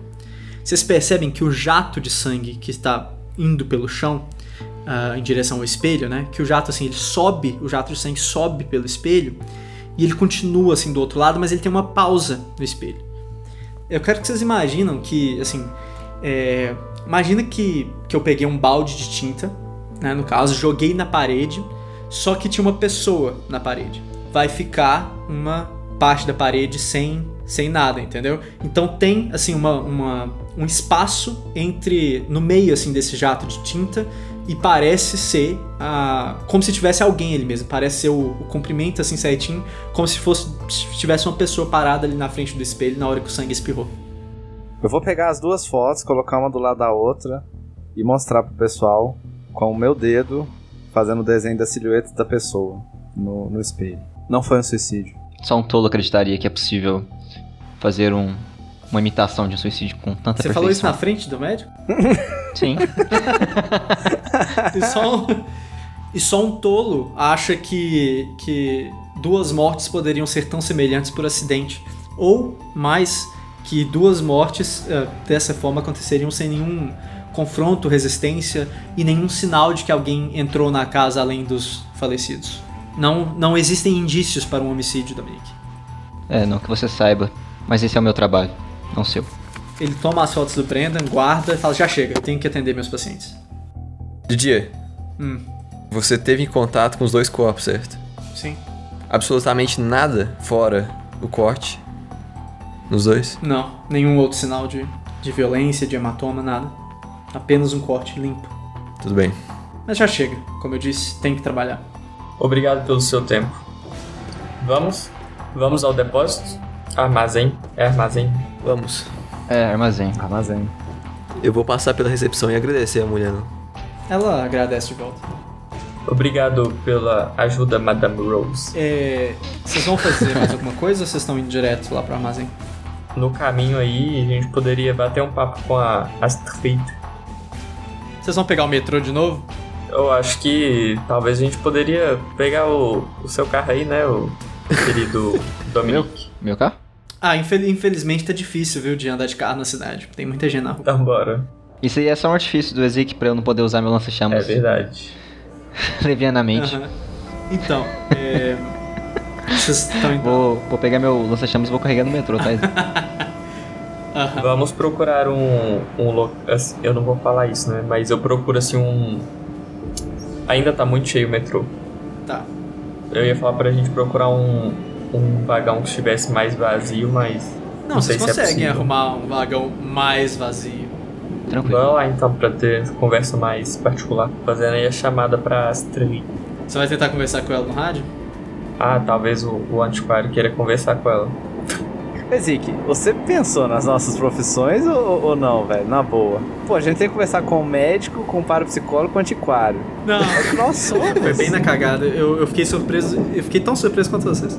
Quem tá conversando com a Astrid? Eu liguei pra ela, mas eu passei o rádio pro Dominique. Falei assim, é. Talvez Pera, você saiba fazer que as melhores perguntas. Oi, oi. Oi, alguém? Alô, alô? Oi, quem, quem fala? É, é, Quem está usando essa bom dia, aqui é. Dominique Duran. Ah, te conheço? Também sou um agente. Hum, diga, o que, que você precisa de encontrar? Eu e alguns companheiros estamos. é, investigando um caso. Você conhecia o Louis? Sim, sim, trágico. Soube o que aconteceu então. Estamos investigando é, o a sua morte. Bom, fomos até o local e percebemos rapidamente que claramente tem uma presença muito perigosa naquela casa. Queria lhe fazer algumas perguntas. Você mantinha contato com, com o Louis? Pouco, mas ele, ele entrou em contato comigo sim, não faz nem, faz nem três dias. Me pediu pra ver se eu conseguia rastrear alguns móveis pra ele, mas ele nem chegou a me passar quais móveis eram. Ele infelizmente faleceu antes. Ele chegou a comentar sobre, sobre uma, a- uma caixa verde? Ele estava abrindo uma caixa verde, é isso? Ele foi incumbido de é, verificar uma caixa verde. Queria saber se ele tinha de, de, é, de passado alguma informação. É, queria fazer um pedido. Talvez seja um pouco presunçoso, mas estamos precisando de um pouco de ajuda aqui. Descobrimos que naquela casa houve vários assassinatos an- antes de Louis e da, de uma mulher que morreu antes dele. Queria saber se você poderia puxar um pouco a história desses assassinatos, da- das identidades das pessoas, talvez tenha alguma pista. Posso tentar, posso dar uma passada nos arquivos da prefeitura hoje à tarde? Eu ficaria muito grato.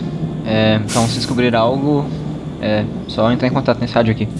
Tá bom, pode deixar. É a minha linha, Astrid. Bom Cherry. Exibido. E aí? Aí eu desligo. Tá. Vocês foram pro armazém, né? Sim. Ah, pois bem, é, o interesse que tinha sido dado a vocês de um armazém é um armazém muito grande, tá? É um armazém cheio de containers. Quando vocês se deparam, é um lote gigantesco mesmo, um armazém. Quando vocês se deparam, né, chegam assim na entrada, no portão de entrada, vocês veem que tem tipo, tipo uma casinha mesmo, assim, ao lado do portão de entrada, e vocês veem que tem duas, dois, dois homens lá dentro, eles estão jogando baralho. Eles veem que vocês chegando, vocês, vocês chegam a pé mesmo, né? Um deles faz um sinal assim pro outro, eles fazem uma cara meio ruim assim de não, sou. Ah, vai você, tal. Um deles finalmente levanta. É... Pois não? Bom, somos é, colegas do Luiz Duval, sabe de quem se trata? Sei, sei sim. Ele, ele teve aqui semana passada. Pois é, é, ele infelizmente não pode estar aqui hoje e a gente tá seguindo o trabalho dele. Você pode nos levar até o container? Infelizmente não posso, porque eu nem devia ter deixado ele entrar aqui semana passada, porque é, ele tá devendo a gente, ele não tá pagando a gente não. Inclusive eu tô, quase abrindo o container dele ali e ficando com as coisas dele pra mim. né? Quanto que é? Ele tá devendo um total, deixa eu só conferir aqui. Ele pega um caderninho, dá uma olhada. Ele tá devendo um total de 12 mil francos aqui. Luiz, você tem aquele aquele título de crédito que poderia servir como calção para essa dívida? Mas é claro, estive ontem mesmo com o prefeito. Mas você acha que esse valor maior aqui de 13 mil conseguiria? serviria? Bom, quem sabe o cavaleiro pode nos, nos, nos dizer. Explica essa, explica essa história aí direito, o que, que é isso? Esse meu colega tem uma série de contatos com pessoas influentes da sociedade e esse título que ele está apresentando aqui para você, com essas assinaturas, equivale ao valor de 13 mil francos. Eu entendo que você não queira esse título hoje. Nós não temos o dinheiro hoje, como você pode ver, está tendo manifestação para todo lado, os bancos estão fechados. Mas quem sabe você aceita esse título apenas como calção? Nós entramos, fazemos o serviço do nosso amigo e amanhã voltamos, os bancos funcionando e eu te dou o dinheiro com juros e você nos devolve o título. Hum, olha, tá. Mas fica sabendo, se se eu achar que vocês estão mexendo com, com, com coisa ilegal ali dentro, eu vou chamar a polícia, viu? Não, não, Não, se preocupe não. quanto a isso. Não. Bom, ele abre o portão pra vocês e leva vocês lá pra dentro. E guia vocês através dos containers. Ele leva vocês até um container específico, um container que não é verde, ele tem uma cor meio amarronzada e ele tá bem descascado, tá? A, a tinta dele. E ele abre o container pra vocês. Fica à vontade. Eu, vou pegar um, um dos meus maços de cigarro e vou dar pra ele. Muito obrigado. Lá dentro tem coisas. Tem uma mesa antiga, um sofá, tem dois colchões novos, no plástico ainda, tá? Três pequenos é, potes de metal, é, os três com aquele símbolo de perigo biológico, né? Famoso biohazard. Ah, duas pás, dois sacos de cal, dois pares de luva de construção, um capacete de mineração com a lanterninha, tem 14 galões de gasolina, três chaves pregadas num pedaço de papelão, vocês não sabem de onde é essas chaves. Tem duas shotguns novas com o número de série raspado. Tem 400 balas de shotgun. Ai, Deus. Tem uma máquina fotográfica, um pacote cheio de fotos, um caderno e é, um caixão, tá? E o caixão tem uma placa, o caixão tem uma placa de metal escrito Anton Touré, ah, 1917, 1926. Mas então, é. Nada demais, gente. Só coisa comum que eu vi aí no meu dia a dia. É isso aí, esse é o conteúdo. ok. Fotos? Quero vê-las. Por Brenda favor. vai dar uma olhada nas fotos, o que, que o Dominique tá fazendo? Acho que eu vou nas pastas. Que pastas, brother? Não tem pasta. Duas pás de ah, cavar. perdão. Ignora as duas pastas ali. Mas então eu vou no caderno mesmo. Você vai dar uma olhada no caderno? Um caderno tem, né? Caderno tem. Lancelot, o que, que você vai olhar? Caixão. Você vai dar uma olhada no caixão. E o que, que o nosso querido amigo Loic vai fazer? Eu tô numa dúvida aí, mas acho que eu vou começar pelas shotguns, né? Pra dar uma olhadinha nessas coisas raspadas aí. Aham. Aham, As shotguns são normais, tá? São duas shotguns mesmo, só com, com o número de série raspado à toa. Pra não ser rastreados mesmo. E, é claro, 400 balas de shotgun, tá? Lancelot, você tá olhando o caixão, né? Você vai abrir o caixão? É só o caixão? Tem uma placa de metal com o nome e a data de nascimento e de morte. Uhum, só isso. Então eu vou abrir. Dentro do caixão tem um corpo de uma criança. ah, um corpo tão decomposto que nem feder mais não fede. As fotos que o Brendan olhou são fotos da casa, tá? Da parte de fora da casa. Todas elas. Ruta 19. Uma só das fotos da casa, você consegue ver em uma das janelas. Você consegue ver o que parece ser, você não tem certeza, mas parece ser marcas como se alguém tivesse com as mãos muito molhadas e tivesse co- com as mãos presas na janela, entendeu? E, e o caderno, ele tá quase totalmente branco, ele tem uma página que tá cheio de rabiscos. Então, aqui para os nossos ouvintes, essa imagem vai estar disponível, sabe aonde? Arroba o Campcast. Quem quiser dar uma olhadinha aí nas escritas do caderno, vai estar lá. É, então, essas são as anotações que você encontra no caderno, Leandro. O trabalho do, do Luiz era só verificar esse negócio, né? É, Esse container, não era tipo ficar usando ele. Então talvez esse aqui seja um serviço que a Delta Green já fazia antes. E aí ele, sei lá, foi tentar mexer e deu ruim. O, o rádiozinho chama de vocês. Alô? É, quem fala? Loic? Não foi com você que eu conversei mais cedo, foi? Aqui é Astrid. É, você conversou mais cedo com meu amigo Dominique. Bom, que eu achei muita coisa aqui. Precisaria de, assim, alguns dias pra dar uma olhada aqui. A não ser, é claro, que vocês venham me ajudar. Aí a gente consegue passar por isso aqui em algumas horas. Pode ser uma boa ideia, porque nós surgimos mais algumas coisas que talvez você possa ajudar. É, mas assim, por alto, eu já posso falar algumas coisas, hein? A casa é de 57, hum, foi reformada em 86 e teve sua primeira morte em 1891. E de 1891 pra cá, o Louis foi a 16ª pessoa a morrer na casa. Acredito que nos encontramos daqui a alguns. Por que não estamos juntos e, e aí já vamos direto para os arquivos da prefeitura aqui pra gente dar uma pesquisada? Por mim, tudo bem.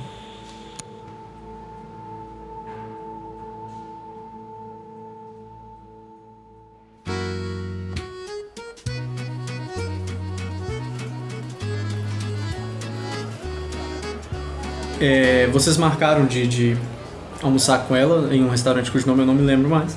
La Tour d'Argent. Latour d'Argent. Vocês conhecem ela então, a Astrid. Ela é uma mulher um pouco mais jovem do que vocês esperavam, provavelmente Quara. Ela tem por volta dos 30 anos de idade.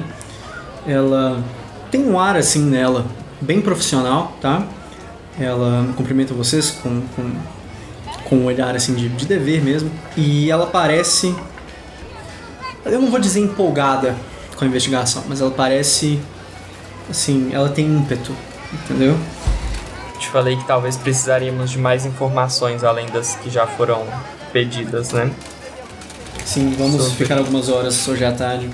Além dos das datas que, que passei para vocês e ah, não muita coisa, temos que dar uma, uma olhada um pouco mais, mais a fundo nos, em cada caso específico e, e ver como foram essas, essas mortes, mas ah, passando bem por alto, me pareceram que, que em sua maioria ah, as mortes foram registradas como acidentes ou suicídios.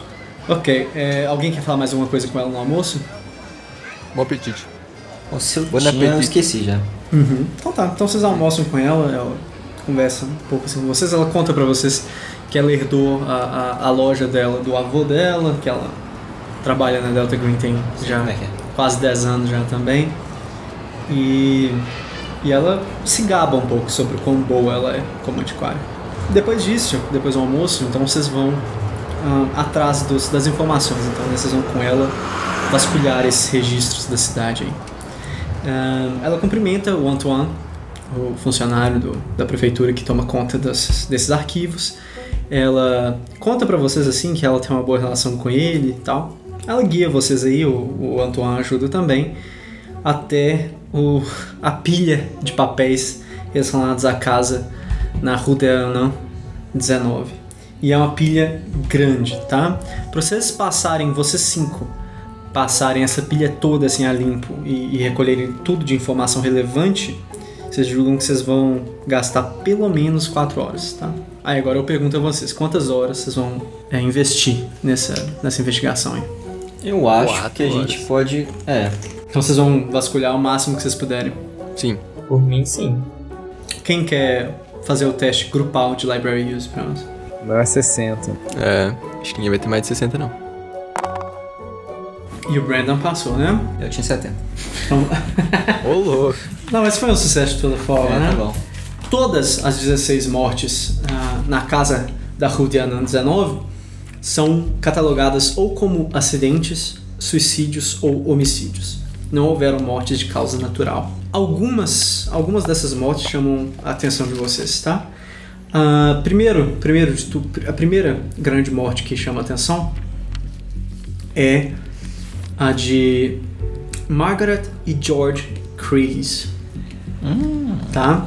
Eles morreram em um incêndio na casa que aconteceu em 1899. Um outro que chama a atenção de vocês é o nome de Anton Touré, que morreu afogado na banheira do banheiro em 1912.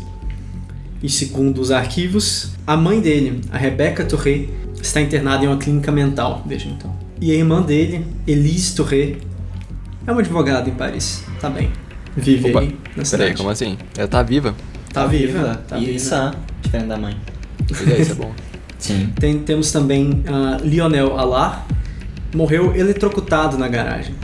E na época todos os relógios da casa estavam marcando 12 e meia. Temos também Pedro Dias, um carpinteiro que reparou partes da casa, partes de madeira da casa, e foi encontrado morto, enforcado no quarto, ao lado de uma folha na qual estava escrito trabalho terminado. Ah, tem também o caso curioso de Alicia Quint. É, o marido dela, Samuel, encontrou ela morta, coberta em gasolina com um isqueiro na mão. A polícia disse que é um milagre que a casa não tenha pego fogo. Ah, também o caso interessante de Maxime Lemarrier, que deu dois tiros no, no próprio peito. Dois tiros no próprio peito. Segundo o médico legista, um feito extraordinário. Muito difícil dar o segundo tiro depois do primeiro no próprio peito. E é, mais recentemente o caso curioso de Paola Bourrier, é, que né, vocês já viram a foto do- do- da morte dela, ela morreu na circunstância idêntica do Louis.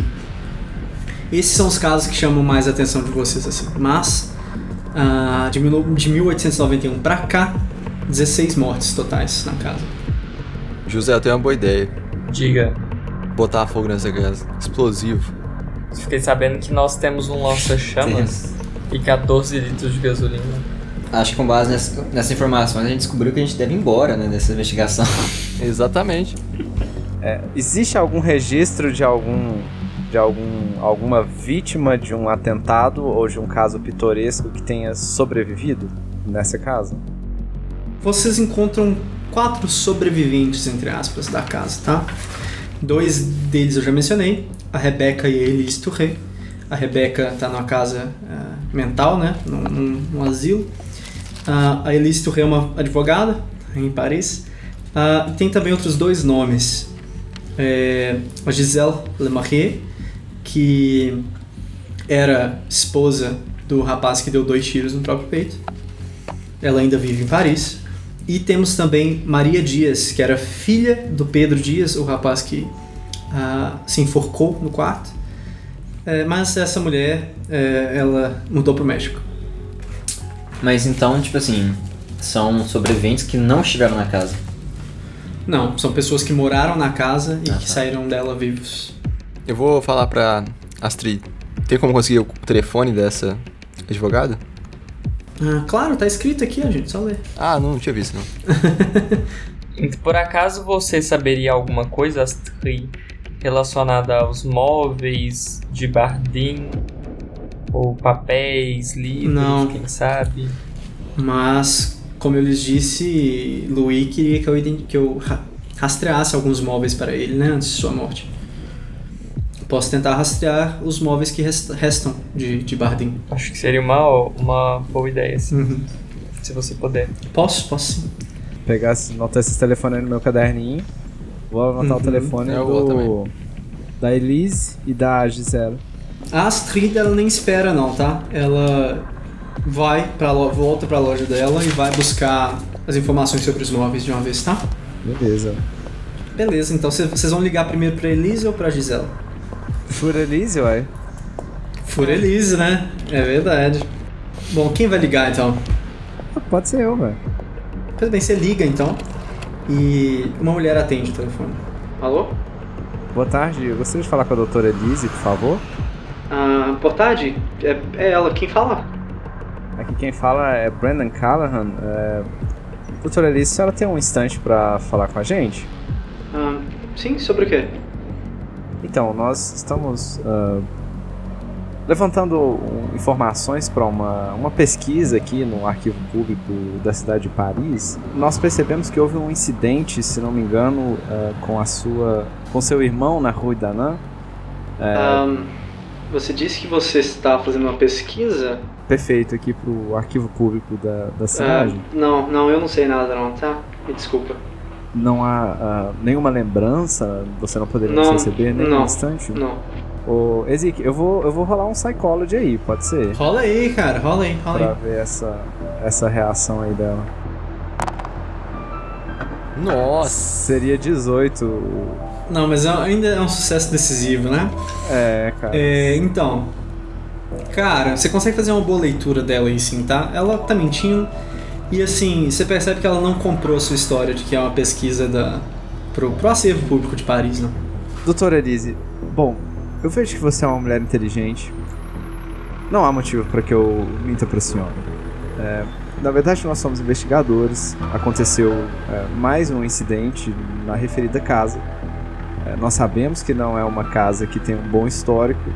E eu gostaria muito de poder contar com a sua ajuda nesse caso. Se for preciso, eu vou rolar uma intimidação aqui, Ezik. Ela pausa um pouco. Que tipo de investigadores? de alta patente que lidam com coisas que você não deve saber a não ser desse caso. Tá, ela para um pouquinho e ela responde com uma voz bem mais instável do que antes, tá? Alguma coisa naquela casa matou meu irmão, Brandon. Eu lembro de ver uma velha no espelho no quarto da minha mãe. Acordei diversas vezes à noite com pianos tocando na casa, por mais que não existam pianos na casa. E a minha mãe, ela ela perdeu a cabeça quando nós vimos juntas um, um estranho, um homem que não conhecíamos. Nós vimos ele estourar sua própria cabeça com uma espingarda na sala. E os, os restos dele desapareceram segundos depois. Tem algo tem algo muito ruim naquela casa e, e essa coisa, seja lá o que for, matou meu irmão. Você viu o momento da morte do seu irmão? Não, mas eu tenho certeza. Meu irmão não não morreria do jeito que morreu. Você tem contato com a sua mãe? Pouco, mas ela sua mente não não funciona bem desde então. Me desculpe a indelicadeza, mas você parece levar uma vida bem sucedida para quem teve um trauma tão grande. Você poderia me dizer como que você conseguiu seguir tão bem? Não, não sei. Não saberia te contar. Eu tento tento não pensar muito sobre. E, e não passo perto daquela casa nunca mais. Eu agradeço pela sua cooperação. Você acha que tem mais alguma informação útil que você poderia me passar para evitar que mais mortes aconteçam? Não sei, mas se eu tivesse a autoridade para isso, eu fecharia aquela casa e destruiria ela. Não é um lugar seguro. Desculpe tocar nesse assunto tão delicado, mas vocês fizeram um velório pro seu irmão? É desliga o telefone. Suspeito. Bom, desligo o telefone e compartilho isso com os meus amigos, se eles não- não conseguiram ouvir. Os Chris foi o povo que morreu no incêndio? Sim, Margaret e George Chris. Porque aqui tá, tá escrito algo parecido com Chris tentou. Botar fogo na Pode ser- cara. é, tipo assim, tem queimar, ponto de interrogação. Aí depois tem Chris tentou. E tem embaixo algo que parece vão.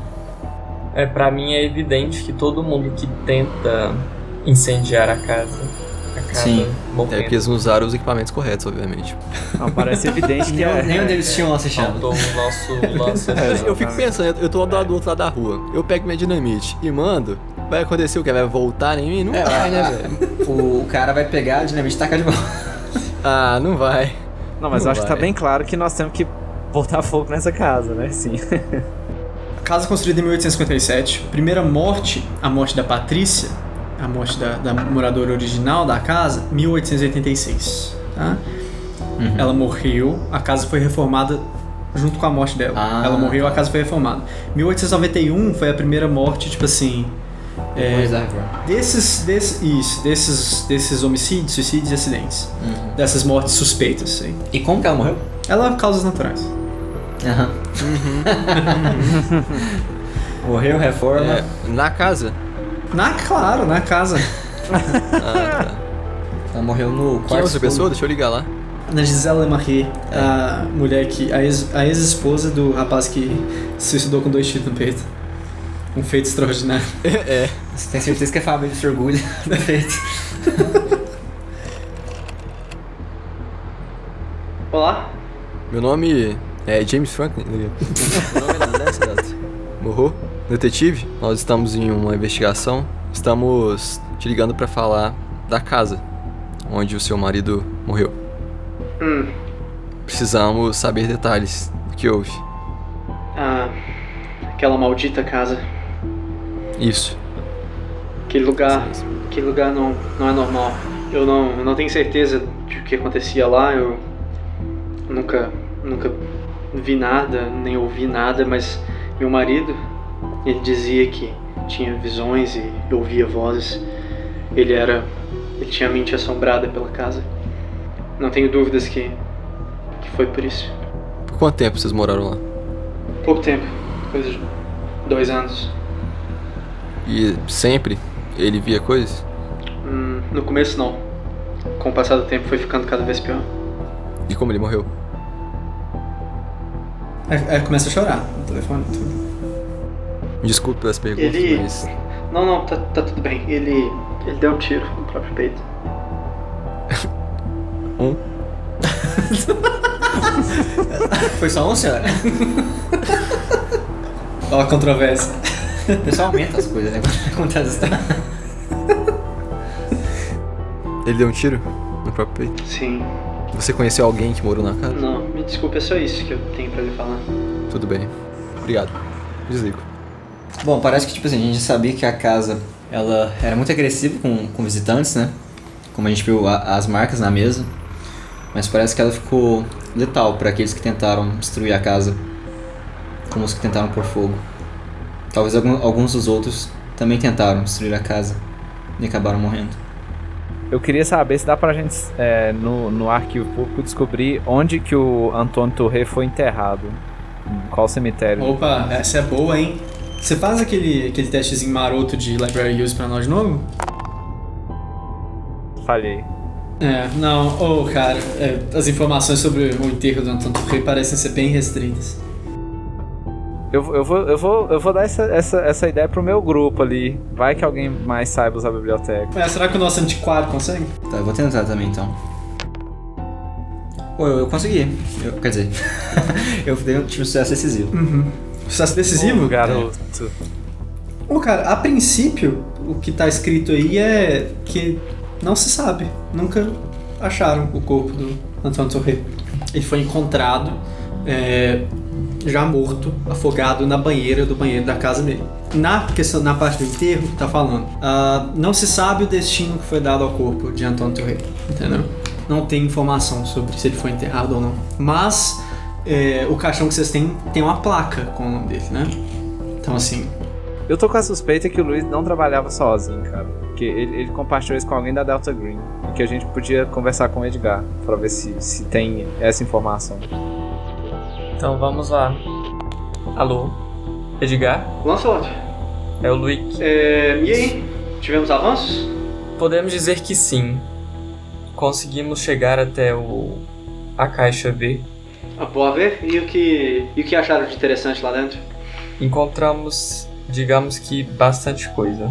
Tínhamos algumas anotações, provavelmente do Louis. Enfim, alguns móveis, é, galões de gasolina, algumas chaves, balas, armas. Mas os que mais nos chamou a atenção foi algumas fotos. Mas nós encontramos um caixão de uma criança Hum. e através de nossas pesquisas juntamente com a Astrid, descobrimos que essa o corpo dessa criança é de uma criança que também E faleceu que será na que, casa. que Luiz estava fazendo com esse caixão? Essa é uma resposta que nós ainda não temos. Tem mais uma questão que eu não sei se você poderia ajudar a resolver, mas nós encontramos também três latas pequenas, é, três potes, né, na verdade, de metal, Hum. com alguns símbolos é, que popularmente né, conhecidos como de perigo biológico. Uhum. Você sabe para onde poderíamos encaminhar eles? Porque não sabemos ao certo o que seria. Entendi. Vou mandar alguns homens recolherem esse, esse material. É, e a casa? Vocês já conseguiram deixar a casa segura? Ahn, essa é uma pergunta um pouco difícil. Nós fomos até lá, mas acabamos não ficando tanto tempo assim, porque começaram a acontecer algumas coisas um tanto quanto estranhas. Nós sabemos que deveríamos ter ficado mais tempo na casa e já marcamos para voltar lá mais tarde, só que dessa vez o Emílio vai nos acompanhar. Mas vocês vão à noite? É a melhor ideia, até mesmo para não chamar tanta atenção assim do, da vizinhança. Entendi. Bom, vocês, vocês sabem o que fazem, tenho certeza disso. Por favor, mantenham contato. Não, não gostaria de nos acompanhar? Tenho mais o que fazer. Tem, tem um, tem um cagaço. Sinto muito, tenho, tenho compromissos. Aham, deve ter sim. Tá não. É, até mais. É, então, gente, aqui nas primeiras anotações dele, tá escrito assim, Touré igual a vivo, né? Com muitos pontos de interrogação. E aí tem duas, duas informações assim, Vaga né? na Vaga na casa. casa e cova.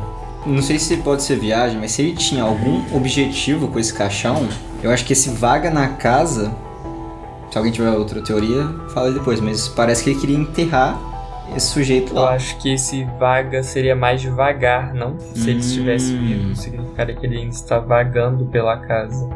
E acho que a cova é porque ele realmente achou a cova onde ele estava enterrado. Comecei a suspeitar que ele, ou que mais alguma dessas pessoas, tinha sido enterrada na própria casa.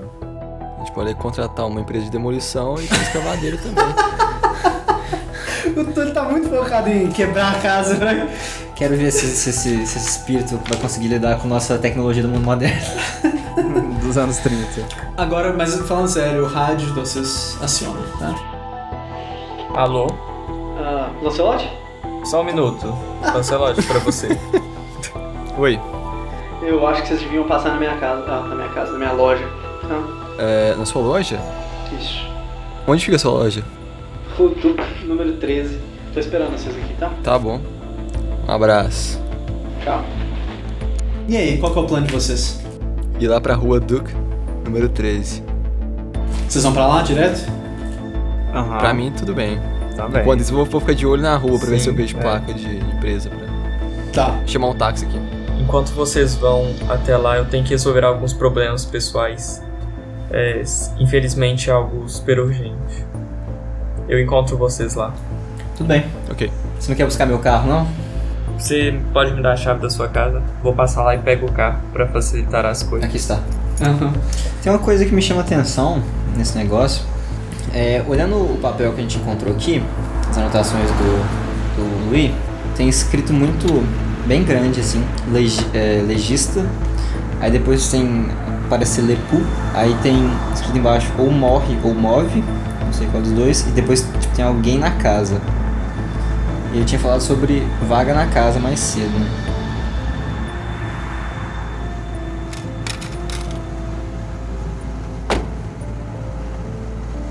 Mas enfim, vocês vão até a loja da, da Astrid e ela tá lá fora esperando vocês e ela já leva vocês lá pra dentro já. Algumas coisinhas vocês percebem, tá? Não parece uma loja de uma antiquária comum, tá? Tipo a minha. Não parece a loja do Dominique. Parece a loja de uma antiquária foda. tá? Assim, tem, tem coisa pra caralho. No, assim, e umas coisas que vocês olham e falam, véi. Deve ser muito valioso esse negócio. E é, uma outra coisa que vocês reparam, tem, um, tem um- uma tela enorme no- no- no- na loja dela e tem um desenho na tela, tá? O desenho de um totem, é, um totem com a cabeça de um bode, tá? É, e vocês percebem que tem alguns papéis assim pregados nessa tela e tem algumas anotações dela. É, enfim, ela entra assim, leva vocês para dentro da loja e ela puxa um caderninho dela, abre o caderninho dela assim, na frente de vocês e fala: é, Então, eu consegui localizar algumas coisas da nossa amiga Patrícia. Ahn, será que alguma dessas coisas aqui serve pra vocês? Vamos ver. Ah, eu achei uma mesa. Uma mesa dela. é, na casa de uma senhorinha. uma senhora de 77 anos. é, se chama Agnes.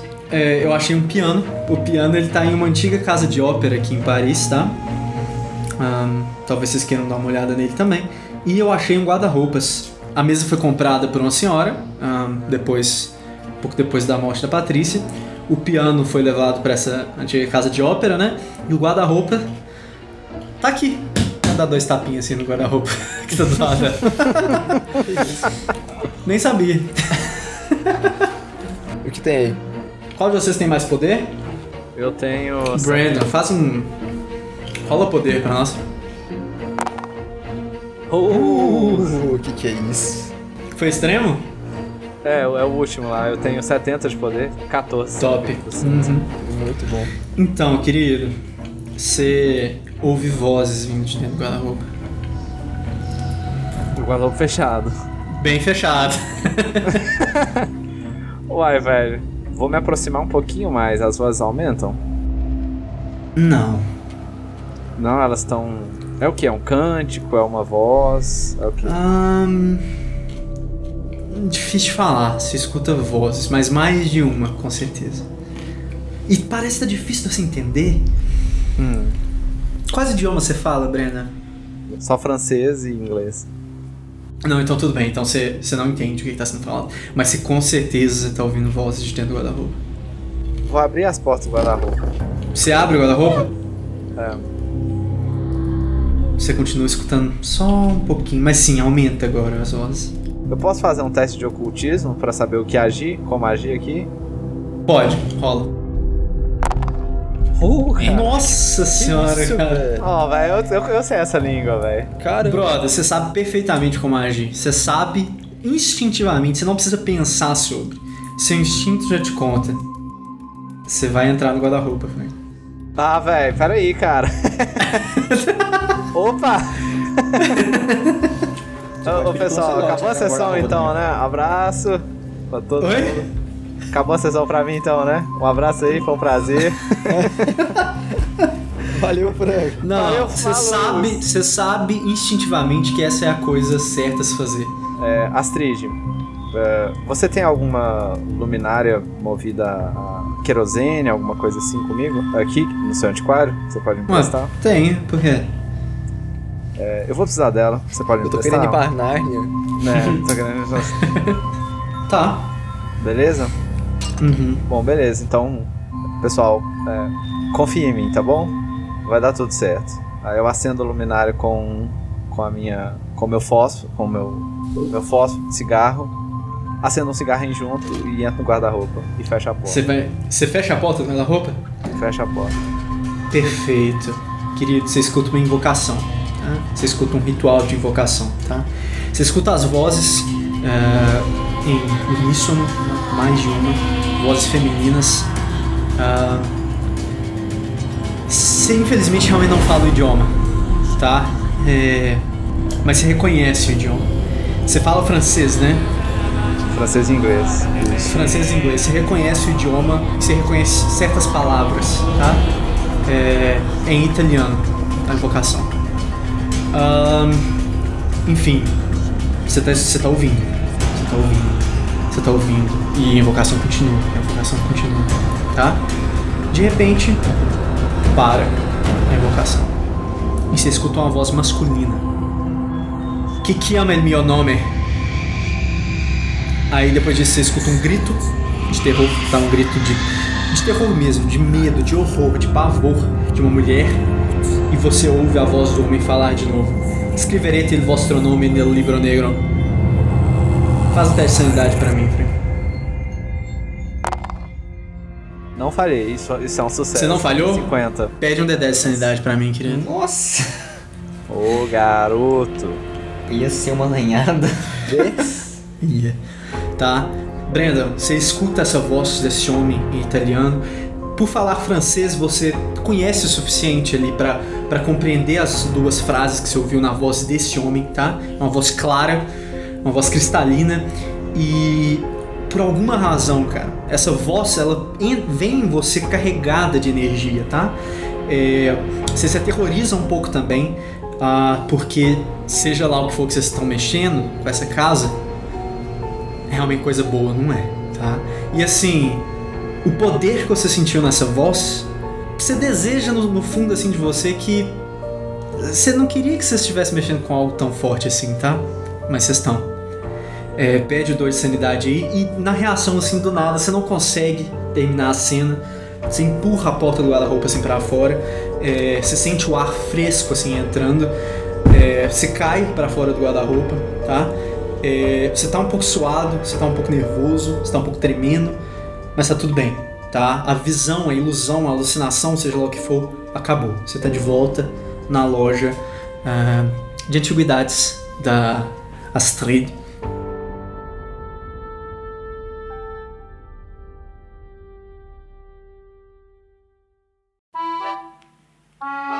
Bom, esse foi o episódio de hoje do Campcast. Essa foi a primeira metade da, da- dessa sessão. Essa sessão que vai ter continuidade é, no episódio de número 7, que vai sair dia 15 de julho, então fiquem atentos aí. Valeu que agora eu tô indo ali tomar o meu vinho de verdade. E comer meu croissant. Ô Júnior, mas deixa eu perguntar, cara. Aí na França, é, é obrigado comer pão todo dia? Como é que é? Ô, cara, é uma coisa bem corriqueira, assim. É tudo baguete? Vocês almoçam, vocês tipo- almoçam baguete? Como é que é? O dia todo, né? Você pode comer o dia todo. Mas. Não tem nenhuma lei. Eu falei isso. Mas normalmente, assim, a gente vê as pessoas com a baguete embaixo do braço. Eu já tô manhã. imaginando o pessoal, tipo assim, indo pro escritório, ao invés de ter uma maletinha embaixo do braço, tem uma baguete.